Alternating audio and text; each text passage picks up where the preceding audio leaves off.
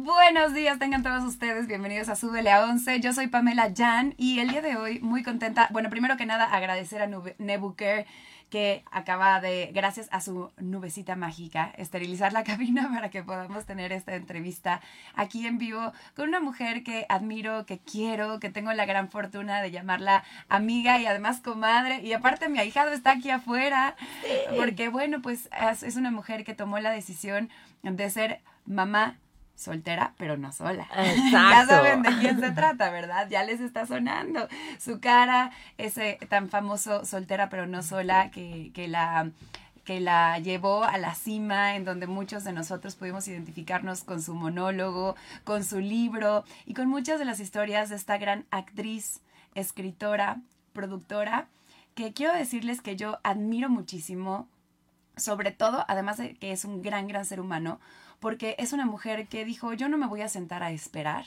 que los demás elijan que soy la persona adecuada para su proyecto o que me den trabajo. Ella dijo, yo tengo el talento que tengo, yo lo reconozco y yo me voy a autocontratar.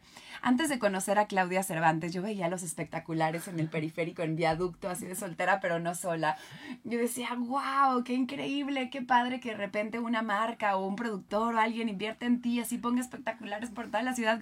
Cuando la conocí me enteré que ella los colgó, que ella consiguió lo que tenía que conseguir para darse a conocer y para poner al alcance de la gente su proyecto, su bebé, que ahora tiene otro bebé, ya nos platicará de eso, pero la admiré el doble. Así que gracias, Claudia Cervantes. Ay, muchas gracias, Pam, por esta presentación que, pues, la verdad no me llega al ego, me llega al alma porque viniendo de ti, que eres una mujer también que admiro mucho, con muchos logros, maestría y doctorado y libros, ahora también ya, y dos hijos y, y una familia divina, eh, es muy bonito que, que me reconozcas porque bien sabes que nadie reconoce en los demás lo que no tiene en sí mismo.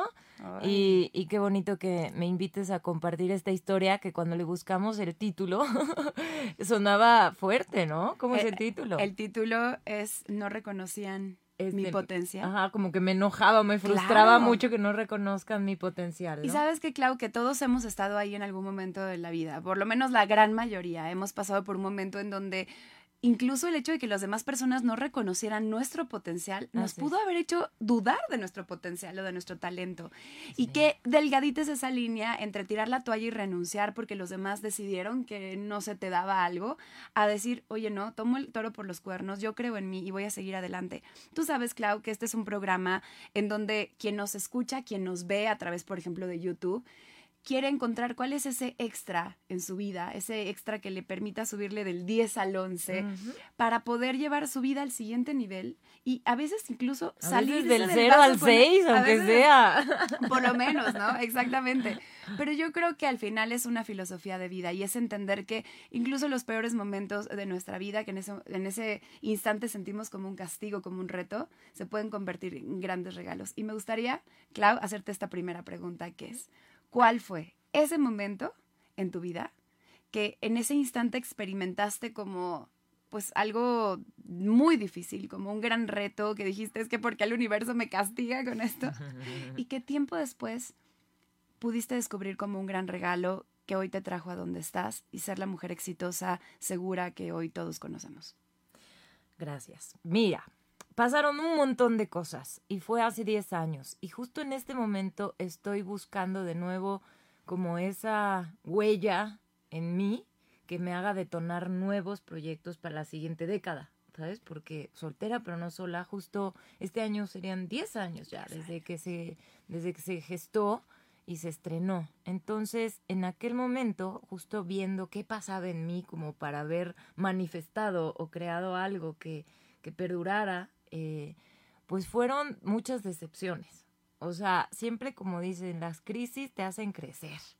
Entonces, en ese momento, una, mi familia estaba pasando por un momento caótico, este, pero yo, yo estaba muy bien, o sea, en ese sentido. Y luego, eh, económicamente todo estaba tranquilo, pero emocionalmente, o sea, la parte sentimental, la persona con la que yo hubiera querido casarme, así de la, pues de repente le dio el anillo, pero a otra. O sea, y sí se, se casó. casó, pero con otra. No. Entonces, eso, claro que fue para mí como, si con la única persona que yo hubiera estado dispuesta a decir, sabes que me quito mis miedos de que si el matrimonio luego fracasas y que no sé qué, que no sé, o sea, esos miedos, este, pues ya no está. Entonces voy a aprender a vivir feliz con o sin pareja.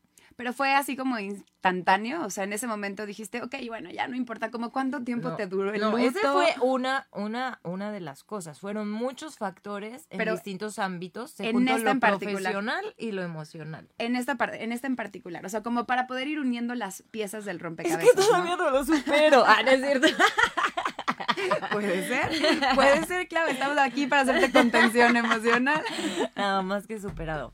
Este, incluso sigue siendo un gran amigo. Ah, qué bueno. Este, bueno, ¿qué me pasó en ese momento? ¿Cuánto tiempo, en cuánto tiempo lo pude como superar? Pues yo creo que para mí escribir es catártico. Ok. Este, escribir es una de mis mejores terapias que le aconsejo a todas las personas que nos ven y nos escuchan, porque puedes ser sincero con la hoja que no te juzga y puedes eh, exteriorizar eso que pasa en tu mente, que a veces pues no tienes ojos como para verte hacia adentro. Entonces cuando tú lo sacas, tienes los ojos para ver hacia afuera lo que te está pasando realmente. ¿Y que lo escribes como si fuera una carta para la otra persona? Pues o como cómo? salga, en mi caso salió como un monólogo, o sea, en ese momento yo tenía una columna en el Universal, llevaba seis años publicándola todos los lunes sobre reflexión, o sea, lo que me conmovía. Entonces publiqué un libro compilando eso y alguien me dijo, oye, ¿por qué no mejor escribes más cosas sobre lo que te pasa, como esto de diálogo de familia, esto y lo otro? en lugar de este más de Schopenhauer y Nietzsche. Y yo dije, ok. Y en ese momento dije, ¿qué me está pasando? Entonces acababa de ser una fiesta donde una conocida dijo, hay que presentarle a alguien a Claudia. Y yo dije, ahí me salió la frase, ¿sabes qué? Es que estoy soltera pero no sola. O sea, como, ¿quién te dijo que yo necesito que me presenten? Este, Es que es verdad, la gente asume, ¿no? Que es como que, que todos tienen que tener el estilo de vida que, que tú tienes. Entonces quieres como meter a la otra persona en tu mismo cajón. Exactamente. Y entonces fue que, este, pues te digo, se fue conjuntando. Y, y pues nada, tú no puedes hacer nada cuando alguien ya se va a casar, pues más bien, pues lo felicité, ¿no? Era primavera, me acuerdo, le dije, welcome to the spring, congratulations for the ring, algo así, ¿no? Con todo y rima. Hasta sale. Exacto. Y ya, o sea, entonces es que no escribí nada en ese momento, obvio con él no me guardé nada, pero el monólogo no sé, o sea, eso fue gestando Este un parteaguas, pero no fue ahí instantáneo cuando ya dije, "Ay, ya, ahora soy una mujer nueva, libre y poderosa." Pero fue una semillita. O sea, fue algo que tuvo que pasar. se fue juntando. Exacto. Las semillas se fueron juntando hasta que se rompió el costal. Siguiente semilla. Entonces, estaba yo trabajando con Pedro Torres en el mall, este, para quien no sabe, pues el, el primer productor de Big Brother, bueno, gran productor, ¿no? Videos de Luis Miguel, etcétera. Entonces era una casa productora. Que se llamaba El Mall. El Mall. No es que Clau trabajara en, un mall, pero se llamaba el mall porque justo vendíamos este contenido. Entonces, eh, este, cada oficinita, pues era como una tienda. Mm. Y este, entonces pues yo dije, ¿cómo es posible que me contraten como eh, gerente de ventas? Si yo soy actriz. ¿Y por qué me toca vender los, este, los contenidos donde actúan mis amigas actrices con las que yo estudié?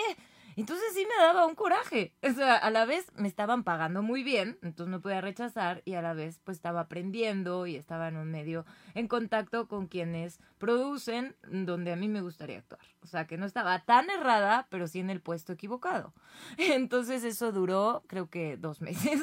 Y a ver, vamos contactando con esto, esto que todos compartimos y que a veces son como los tabúes y poca gente se atreve a ponerlo sobre la mesa como lo estás haciendo tú hoy, Clau, y te lo agradezco. Y es, a ver, ya hablamos del tema del, ¿no? De, de cortar con alguien y decir, ok, ni modo, pues es para otra, no es para mí. ¿Cómo lidiabas en ese momento? Porque hay que ponerle con su, nom- por su nombre, a lo mejor incluso con la envidia, ¿no? Decir, ¿por qué estoy promoviendo el contenido de esa amiga que me encanta que le vaya bien, pero ¿por qué no soy yo? Pero justo eso es lo que, como dices, después agradeces, porque si no hubiera pasado por ahí, yo no hubiera renunciado y hubiera hecho mi propio contenido. Estoy de acuerdo, pero en ese momento, o sea, para una persona que ahorita está atorado en donde tú estabas en el mall, ¿qué se siente? Pues sí, el, el desear estar en el lugar del otro, llamémosle envidia, ¿no? Las cosas por su nombre. Eh, oculta o bonita, pero es envidia, ¿no? Eso de la envidia de la buena no, no, le, de- no le deseaba ningún mal a, a quienes estaban ahí, puesto que además yo tenía que vender eso. Este, pero sí decía, ¿por qué no estoy yo ahí? Eso era una pregunta honesta para mí. Claro. Sabes que ahí en mi trabajo nunca exterioricé, más bien yo decía, bueno, ahora traigo este contenido, oye, ¿y cuándo me, me dejan a mí hacer un piloto, este, donde, ¿sabes? Entonces sí, me dejaban hacer ahí grabaciones de prueba, pero nunca me ponían en el, en el contenido que ya iba a salir. Entonces, ¿qué hice? En una junta con Pedro, este, que le puse sobre la mesa todo lo que hacía, ¿no? Porque a mí me contrató una chava. O sea, entonces ya lo conocí a él. Y me decía, es que Claudita, ya se lo dije años después y se atacó de la risa, ¿no? Me decía, es que demasiado talento para una sola persona. Si no te conociera, creería que eres mitómana. Yo soy muy práctico y comercial. Mira, para trabajar conmigo tienes que ser conocida. Y ahí fue donde se picó mi ego. Y yo dije, ¿cómo voy a ser conocida si, si, Si no, no me das a trabajo? Exacto, entonces eso fue realmente, no la envidia y esas cosas, no. Lo que detonó es el manifestar, sabes que aquí estoy, esto es lo que tengo, esto es lo que soy. Este, empléame, úsame, soy un talento.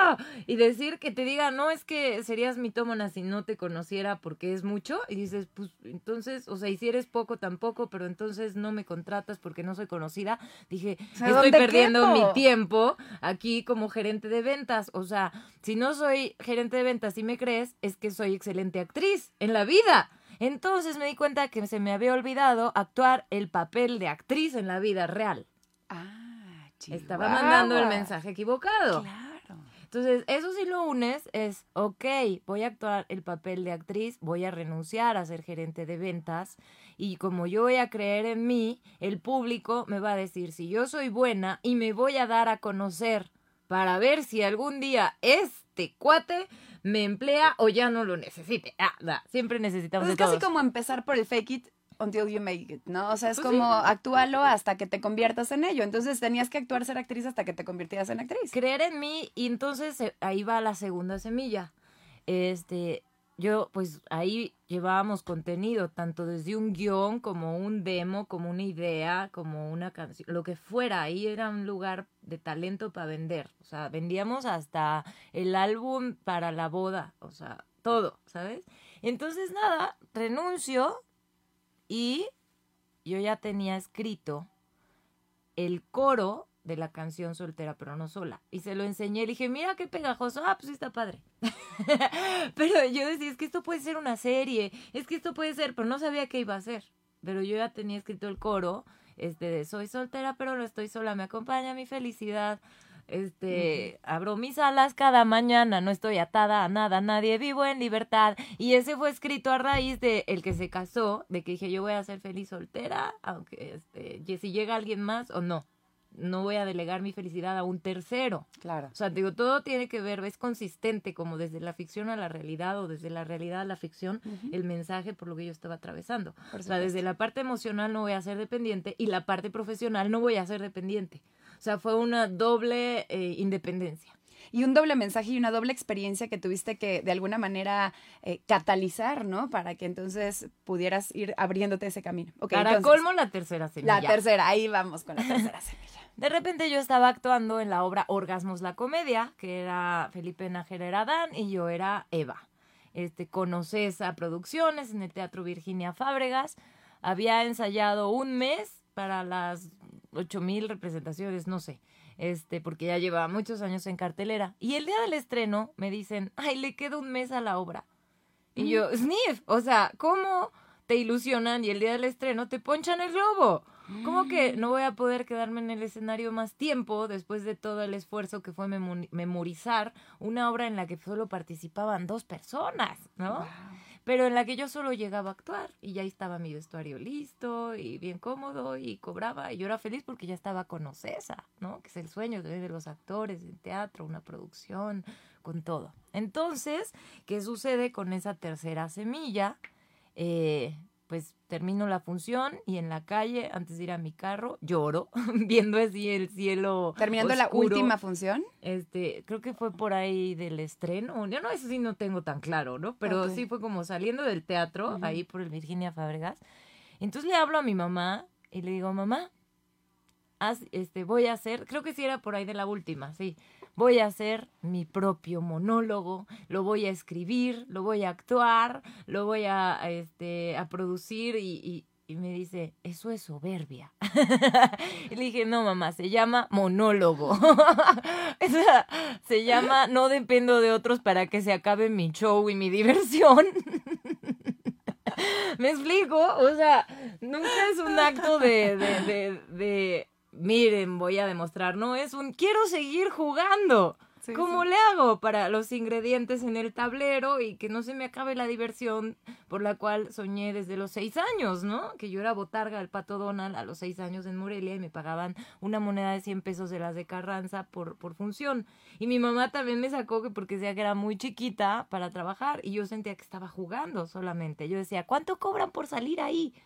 Creía que era subirte a la rueda de la fortuna y pues había que pagar y formarse. Y no estaba tan equivocada. Terminé pagando para subirme a la rueda de la fortuna, que es el escenario para que Es el escenario. Antes de que nos platiques de cómo te subiste y cómo lo lograste, Clau, identifico una emoción que estuvo presente en esas tres semillas. Y vamos a llamarla también por su nombre. Te voy a decir por qué. Porque estamos rompiendo con mitos. La gente de pronto le tiene miedo a determinadas emociones y decimos emociones buenas y malas. Y no, todas son buenas porque todas tienen una función si sabemos aprovecharlas. Todas son aliadas. Pero ve la cuarta semilla. Ah, que tu madre no crea. ¿La qué? Que tu mamá no crea en ti.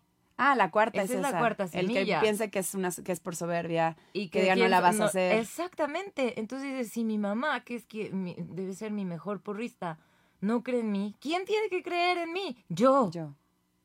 Y ahí está, y ahí está también la emoción, fíjate. ¿Ya sabes cuál es? No. Enojo. Ah, ok. En la primera, cuando el novio se va y se va con otra, pues claro que te enojas, ¿no? Y entonces cargas todo ese enojo en esa hoja de papel. Mm. Después, por más que le digas, oye, felicidades, ¿no? Felicidades, y lo dices desde el amor, pero te sientes enojada. Después, en el momento en el que se te cierra también, estás trabajando en el mall, las demás tienen las oportunidades que tú no quieres, te Oigan, háganme enojar para crear algo nuevo. es que qué padre identificarlo, ¿no? Te, enojas contigo misma, decir, ¿qué me está faltando? ¿Qué no estoy haciendo? ¿Por qué no estoy actuando mi papel aquí? Mira, venimos vestidas igual. Perdón por interrumpir. Te enojas también contigo mismo, Clau, y dices, a ver, alto a esto, y sales. La cuarta, la tercera vez, la tercera semilla, pues es este enojo de decir, otra vez, otra vez, ¿no? Me, bajaron el telón antes de que yo quisiera, después de tanto esfuerzo. Y la cuarta también con tu mamá es, ¿por qué no cree en mí esta mujer que debería estar creyendo en mí? Y el enojo tiene una función. El enojo es, ¿cómo te sentiste en ese momento? De hecho, en la última meditación que nos vimos, trabajamos el enojo y yo, ¡ah! Es un impulso, es una fuerza vital que te mueve del lugar en donde estás al lugar al, al, que tienes que estar o en el que quieres estar. Sí, es un basta que sigue. O sea, para mí, porque también hay quien se enoja y se boicotea. Exactamente. Por eso hay que reconocerlo para después volverlo a funcionar. Para transmutarlo, porque es energía, como dices, es emoción. Y sin emoción, pues no hay huella. O sea, no hay huella. Por eso hay muchas personas que se quedan en la, en la pura intención. Yo quiero. Ay, me gustaría. Y pues, ¿qué? Con esa energía, ¿qué? ¿Qué vas a lograr? No vas a tener el impulso que necesitas. Tú lograste aprovechar ese impulso que te dio el enojo y lo transformaste en soltera, pero no sola. Entonces... Y tienes razón. En, por ejemplo, otro, otra... Mm, en otra ocasión, distinto proyecto, lo que me hizo como mm, completar una meta difícil. O sea, cuando cumplo retos que dices, ay, o sea, ¿cómo le hiciste? Hasta yo me asombro, ¿no? Sí tiene que ver con, con, una, con, con un momento que yo digo, no me quiero quedar frustrada. O sea, mm. para mí el, o sea, el punto del enojo es no quedarme frustrada con mi enojo, sino qué hago con eso para que me sirva, siempre el para qué. Entonces, por ejemplo, en otra ocasión termino otra relación, justo cuando estaba haciendo mi, mi ponencia de titulación, o sea, para titularme. Y, ¿Titularte de qué carrera? De literatura latinoamericana en la Ibero. Entonces ya llevaba unos 12 años cursándola, porque anécdota chistosa, que con ese enojo no Sí, también pude hacer cosas. Cuando, cuando trabajaba con Pedro Torres en el mall, vendiendo contenido, creatividad, publicidad, este, estudiaba una materia optativa que se llamaba creatividad publicitaria. Entonces yo todo lo que aprendí en mis clases lo aplicaba no para mis trabajos de calificación, sino para mi carrera. O sea, estudié eh, trabajo editorial y entonces publiqué un libro. Yo lo edité, yo lo hice todo. Este, estudié mm, este, producción escénica, entonces hice Fuerza Bruta y ganamos la luna del auditorio. Estaba padrísimo. Este, este, crea- eh, desarrollo empresarial, pues fundé Klaus Entertainment, que es con la que produje las obras de teatro y ahí está. Y así, entonces cuando en creatividad publicitaria me reprueban, y yo tenía la ciudad llena de, de billboards y camiones circulando, publicitando mi obra. Pero también eso fue porque yo aprendí a vender patrocinios para otros cuando hice Fuerza Bruta. Entonces llegó un momento en que dije, ¿y por qué ahora no vendo eso que aprendí pero para mí? Entonces yo me empaqueté como un producto, no como un artista. Yo vendía mi obra, no a mí. Y ese cambio de perspectiva te, te ayudó. Ah, sí, sí, sí. Es que todo ha sido una Wow. suma de experiencia. O sea, sí he sido alguien que ha ido a la escuela mucho, pero que a la par he trabajado. Entonces, es, ha sido mi mayor capital. Totalmente, pues es realmente aprendes mucho más de la experiencia. Si encima tienes el conocimiento, entonces ocurre una fórmula maravillosa que se llama inteligencia, ¿no? La inteligencia es la capacidad de llevar el conocimiento a la práctica para, para abrirte camino y para alcanzar lo que quieres. A ver, entonces repruebas creatividad publicitaria Y le miento la madre al maestro. y le dices, pero a ver, profesor. Me lo encontré un día en, en, en el lanzamiento de unas fábulas de mi hermana. Resulta que su esposa había escrito una. Y yo llego como hermana de la mera mera y le digo, él me reprobó. Se fue. Perdón. y se lo dije frente a mi maestro de filosofía que saqué 10, ¿no? Entonces, esas cosas a veces infantiles porque se sienten bien bonito, porque la vida te, te, te hace que te vuelvas a encontrar y, y le digas, tú me reprobaste, pero mira, gracias, Gracias a a Dios soy, ti. soy exitosa en esto otro. Y también, este, pues nada, él se rigió por los criterios de las faltas. Entonces yo a veces Mm. no podía ir porque estaba trabajando y iba a la oficina. Entonces las dos cosas eran importantes, pero yo le di prioridad al trabajo.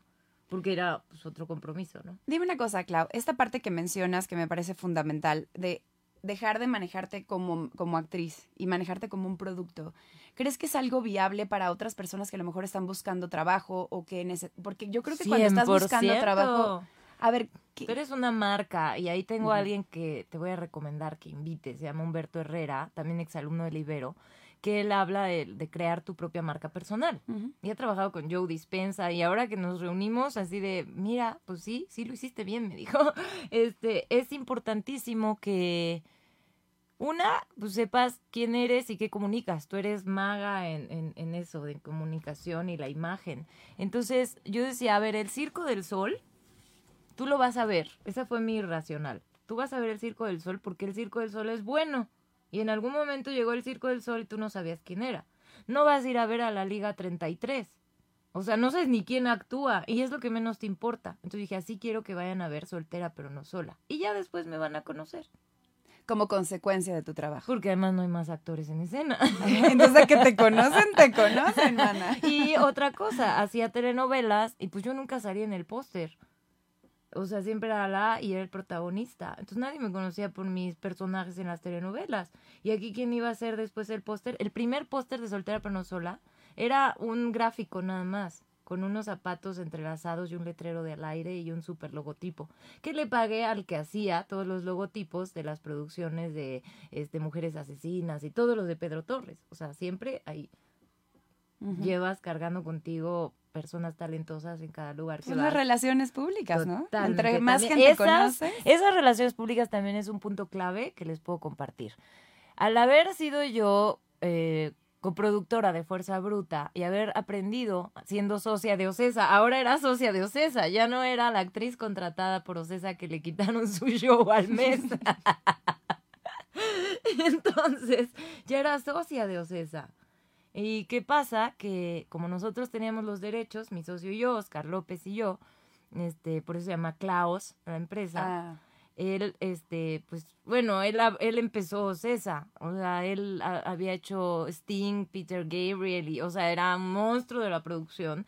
Entonces él me dijo, órale, tú que tienes muchas relaciones públicas, pues ponte a vender patrocinios. Y pues justo aprendí a vender patrocinios con Ocesa. Entonces Mm. ya sabía, entonces aprendí cómo se presentaban esas carpetas, cuál qué era el costo, cuál era el beneficio, qué tipo de paquete, este, cómo buscar a las marcas. Entonces de repente, pues para mi sorpresa sí conseguí muchos patrocinios, vuelos de avión con Aeroméxico, este, Telmex y así. Entonces, pues yo ya pude acercarme a ellos y decirles, oye, ¿te gusta mi show? O sea, se los vendí con un proyecto más, aunque era yo la actriz. Y pues como tenía más pasión por actuar, más se la creyeron. Claro.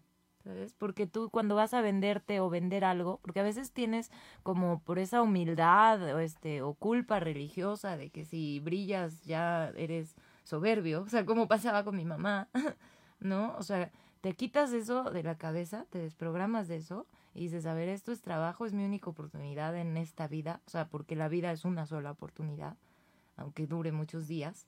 Y este, y vas y vendes con toda tu pasión, porque si no crees en ti menos ellos. Claro. Entonces estuvo increíble porque al final el público creyó en mí y teníamos desde el estreno, eso sí también tenía una pauta en radio buenísima, planas de, de periódicos, pero es porque supe buscar los patrocinios a través de empaquetar mi propia obra como yo vendía otras producciones grandes. ¿En algún momento invertiste tu propio dinero? ¿O has invertido tu propio dinero Sí. en un proyecto? Sí, y a veces lo haría y a veces no. Este, por ejemplo, para esa obra decía, ¿y cómo la voy a producir? Entonces me puse a ver a alguien, o sea, cuando tú dices qué quieres, hay alguien que tiene la respuesta de un camino más. Cuando tú te callas por miedo a que digan que estás loco porque sueñas en grande y crees en ti, entonces nadie te puede ayudar porque no saben tus intenciones. Entonces ese es un secreto para todo. O sea, yo recuerdo desde que me fui a Francia a los 17 años, yo iba con la intención de quedarme. O sea, yo me fui de Morelia y dije, este ya me fui de Morelia para siempre. Y realmente no volví. Estaba en Francia, no conocía a nadie, no hablaba francés, pero dije, yo me quiero quedar. Y una monja me escuchó y dijo, ay, miren, este convento reciben chavas a cambio de que les ayuden en los labores, este, y tienen un, un- duermen en la parte de hotelería. Y me quedé seis meses en Francia. Qué increíble. Pero si yo no hubiera dicho eso, la monja no me hubiera dado el teléfono del lugar donde me hospedaron y me dieron comidas todo ese tiempo. Oye, pero esto va en contra de un, también como una creencia popular de no digas, no, no comuniques tus proyectos porque entonces te los sabotean. Ah, pues eso es, depende, ahí te va, ahí te va, ahí te va. Ah, ok. El proyecto que ya está hecho, pues te lo guardas ya para que lo dices, hasta que esté lo cacareas. Ok. Pero cuando esté en ciernes algo que deseas y todavía no lo tienes, pues dilo, si no, ¿cómo te van a ayudar? Ok, ok. Buenísima la diferencia, ¿no? sí. Oye, ¿y te ha pasado, Clau, que en algún momento inviertas tu dinero y no te va y no te vaya bien? Es que te pregunto esto porque Osvaldo Abdul nos pregunta, ¿cómo puedes salir adelante cuando perdiste la inversión en- de un sueño que tenías, con, ¿no? O sea, con es- tiempo. Mira, Osvaldo, yo distingo muy bien cuando hice una inversión y cuando hice algo por diversión. Por ejemplo, quien compra un Ferrari, ¿es por inversión o por diversión? Por diversión. Ah, ¿no? pues sí, pues sabe que si lo choca o si lo vende ya no le va a ga- a ganar más, ¿no? Pero ¿cómo lo gozó? Entonces, cuando yo grabé mi disco, vendí hasta un coche por grabar una canción. Tenía un Smart. Tenía un Smart chiquitito en el que me movía para todos lados. Me lo habían pagado por algo que me debían. Y yo dije, pues yo quiero mi... O sea, porque yo quería grabar, pues... Y me fui con José Luis Pagán, que tiene un Grammy y que produce a J-Lo, a Thalía, a Marc Anthony, A Claudia Cervantes. a Claudia Cervantes. Entonces, pues él costaba eso y yo nomás iba a hacer tres canciones de prueba y de repente ya había escrito la novena. Y yo dije, sí, sí grabo el disco, ¿no? Y ya, total, que cómo lo iba a recuperar, ni idea. Pero ahí se fueron todos mis ahorros. Y no lo estabas pensando meramente en, de, con esto me voy a volver millonaria. O sea, era, eso era Es, como un- quiero cumplir mi sueño de cantar en mi obra donde no le tengo que pedir los derechos autorales a nadie de sus rolas ni pagarles regalías y voy a decir con mis canciones en las letras lo que yo quiero manifestar en mi show y afuera voy a vender el disco y así tenía. Entonces grabé las canciones, o sea, compuse las canciones en coautoría. Luego las grabé. Luego masterizadas, maquilé el disco, diseñé la portada, lo metí a Sanborns y a Mix Up para que se vendiera. Este, todo, hacer el registro en Indautor, o sea, todo, todo. Entonces eso, pues te va ahorrando este, que le vayas pagando a gente, pero obviamente pues eran mis recursos, Claro. entonces el riesgo era mío, por eso lo estaba corriendo.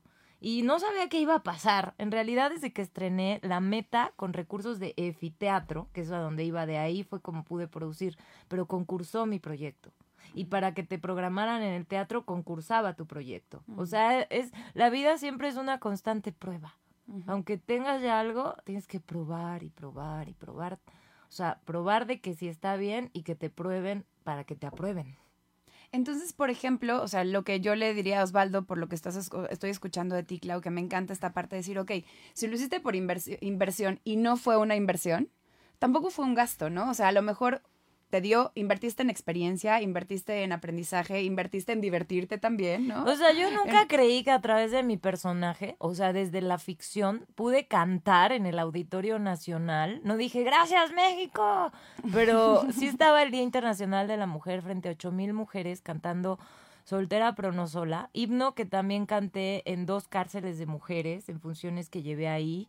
Y este, o sea, las puertas que me ha abierto para las experiencias, porque finalmente el éxito de la vida es recolectar experiencias, porque ese dinero que te diviertes o inviertes no te lo llevas cuando te mueres. Claro. Entonces, para mí ya fue un éxito. O sea, yo de repente llegué a, a, a pagar para promover las rolas en el radio, pero pasó otra cosita por ahí en la vida y, y no. Yo era infame, no famosa cuando fui Lady Rotonda y este digo fui porque ya no soy y lo pude lo puedo decir con la frente en alto pude sobrellevar y salir adelante de de un bache circunstancial. Entonces mis canciones y mi pauta no la este no pusieron las rolas en el radio que eso era el paso que seguía para que yo pudiera dar un show y que la gente conociera la canción. Porque tú vas al teatro y no quieres saber el final de la obra, pero tú vas a un concierto y sí te quieres saber la canción, si no, no vas. Claro. Entonces era la diferencia. Entonces yo hice un concierto con músicos en vivo que literal Osvaldo sacaba de la tarjeta de crédito para pagarles a los músicos.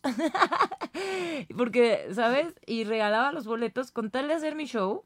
Como la niña chiquita decía cuánto cobran por salir ahí. Y al día siguiente que presentaba mi monólogo me recuperaba y con eso pagaba la renta y todo y ganaba. O sea, tenía una obra que sí eh, me da, me da dinero y otra que me daba placer. Hasta que un día dije, ¿cuánto más vas a postergar esta deuda por seguir cantando? Y dije, ok, esto fue por diversión, palomita, mi éxito es que lo logré, no me quedé frustrada. Ok. Y este, y no por inversión, pero ni un peso más a la música. Y si voy a cantar, que sea cósmico. Entonces empecé a hacer teatro musical o irme al cantabar. Padrísimo. Yo creo que es muy importante tener claro que una cosa no está peleada con la otra, simplemente poder acomodarlas como en el frasco adecuado y sacarles el provecho con... Porque dicen, es que no tengas expectativas. Yo creo que sí hay que tener expectativas, pero que hay que entender qué tipo de expectativas puedes tener Claro. con cada Y proyecto. si se te acabó el dinero y quieres volver a emprender, porque a mí eso no me detuvo. O sea, obvio tardé en recuperarme de ese dinero que yo metí a hacer música, porque también grabé mis videos y eran producciones, ya sabes, los campers, las cámaras, la directora, y ahí están en YouTube. O sea, y de repente dices, bueno, pues por aquí no, pero ya lo probé, ¿qué tal que sí hubiera sido? Claro. ¿Sabes? O, o qué tanto vas a ser necio y a seguir echándole a un pozo sin fondo que te impedirá hacer otras cosas que sí te dejen. Entonces, qué bueno que ya lo detectaste y ve qué de ese negocio que hiciste fue lo que no funcionó. Si el producto, si lo descuidaste, en manos de quién estaba, si no hiciste un business plan, porque hay que hacer un business plan siempre, no lanzarse como el borras saber en cuánto tiempo vas a recuperar, para que si no recuperas digas, ok, no fue buen negocio, el que sigue. Exacto. Y lo bailado, nadie, Nadie te nos lo quita. Oye, dice Silvia Pedraza, admiro la honestidad de Claudia, gracias por compartir. Y yo también, mi Clau, te lo reitero, te admiro mucho. Gracias por todo esto que nos compartes de tu vida, por abrir el corazón aquí en Súbele a 11. Todas las personas que tengan la gran fortuna de conocer la historia de esa mujer que queremos, pues definitivamente se van a sentir y se van a ver inspirados para poder llevar su vida al siguiente nivel. Gracias. ¿Ya se acabó? Ya se acabó. ¡Qué rápido! Oye, Gracias, pero, ¿cómo- Pam. pero, oye, esto apenas empieza. ¿Cómo te contactan para saber los siguientes proyectos que vengan? Que yo sé que ya debes de traer algo Sí. en mente. ok, en mi Instagram estoy como Claudia Cervantes. Eh, tengo mi página claudiacervantes.net, Twitter, arroba CervantesClau. Y pues ahí mándenme un mensajito directo siempre, siempre, siempre contesto. Y gracias, Pam. Bendiciones a ti y a todos. Te quiero. Gracias a ustedes también por sintonizarnos. Y recuerden que estamos todos los miércoles en vivo a las 10 de la mañana. Y también pueden escuchar los episodios de Súbele a 11 a través del podcast en todas las plataformas habidas y por haber. Y lo encuentran en www.subelea11podcast, todo con. Ahí está toda la información que necesitan. Gracias, Radio 13. Gracias a ustedes. Bonita semana.